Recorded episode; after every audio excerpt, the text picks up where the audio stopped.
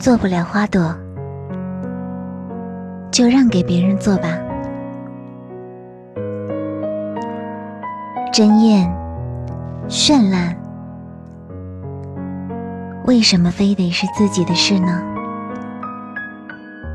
我身为草，兄弟姐妹漫山遍野，看月亮，数星星，偶尔。和小虫子调调情，没人限制我的自由，真是太好了。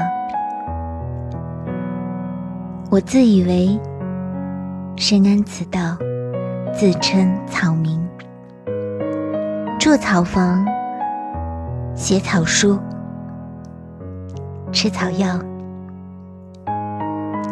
还寻思找一块。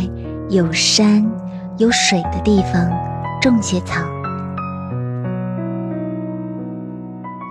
令我暗生羞愧的是，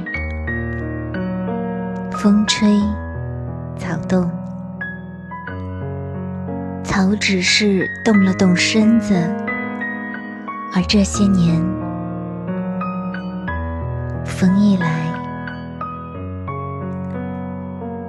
我就动心。